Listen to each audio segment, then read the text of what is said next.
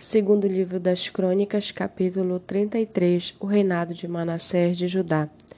Manassés tinha 12 anos de idade quando começou a reinar e reinou 55 anos em Jerusalém.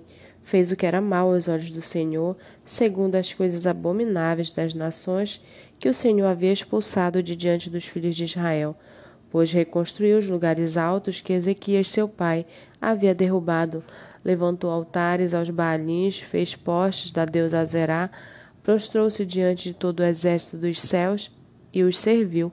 Edificou altares na casa do Senhor, a respeito da qual o Senhor tinha dito: Em Jerusalém porei o meu nome para sempre.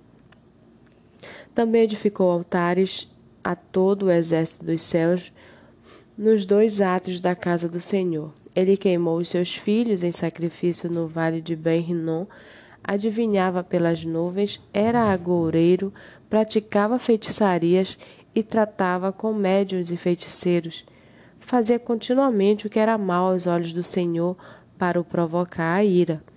Também pôs a imagem de escultura do ídolo que tinha feito na casa de Deus, a respeito da qual Deus tinha dito a Davi e a seu filho Salomão: Neste templo e em Jerusalém, que escolhi de todas as tribos de Israel, porei o meu nome para sempre, e não removerei mais o pé de Israel da terra que destinei aos seus pais, desde que eles tenham o cuidado de fazer tudo o que lhes tenho mandado, conforme toda a lei, os estatutos e os juízos dados por meio de Moisés.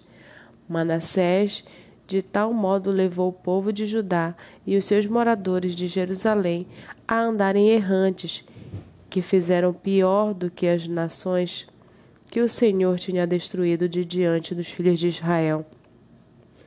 O Senhor falou a Manassés, ao seu povo, porém não lhe deram ouvidos. Por isso, o Senhor trouxe sobre eles os comandantes do exército do rei da Assíria, que prenderam Manassés com ganchos, amarraram-no com correntes e o levaram para a Babilônia.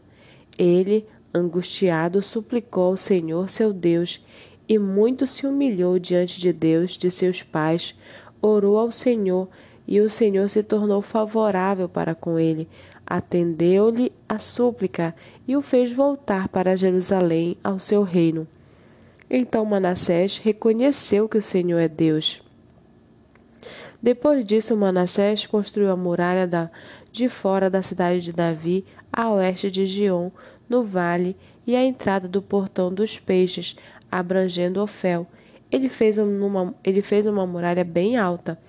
Também pôs chefes militares em todas as cidades fortificadas de Judá. Tirou da casa do Senhor os deuses estranhos e o ídolo, bem como todos os altares que havia construído no monte da casa do Senhor e em Jerusalém, e os lançou fora da cidade. Restaurou o altar do Senhor, sacrificou sobre ele ofertas pacíficas e de ação de graças, e ordenou a Judá que servisse o Senhor, Deus de Israel. Porém, o povo ainda sacrificava nos lugares altos, mas somente ao Senhor, seu Deus. Quanto aos demais atos de Manassés, a sua oração, ao seu Deus e as palavras dos videntes que lhe falaram em nome do Senhor Deus de Israel, está tudo escrito na história dos reis de Israel. A sua oração e como Deus se tornou favorável para com ele, todo o seu pecado, a sua transgressão e os locais onde edificou lugares altos e colocou postes da deusa Zerá e imagem de escultura antes que se humilhasse. Eis que está tudo escrito na história dos videntes. Manassés morreu e foi sepultado na sua própria casa, e Amon, seu filho, reinou em seu lugar. Amon tinha 22 anos de idade quando começou a reinar e reinou dois anos em Jerusalém. Fez o que era mal aos olhos do Senhor, como Manassés, seu pai, havia feito. Ofereceu sacrifícios a todas as imagens de escultura que Manassés, seu pai, tinha feito e as serviu mas não se humilhou diante do Senhor como Manassés, seu pai, tinha se humilhado.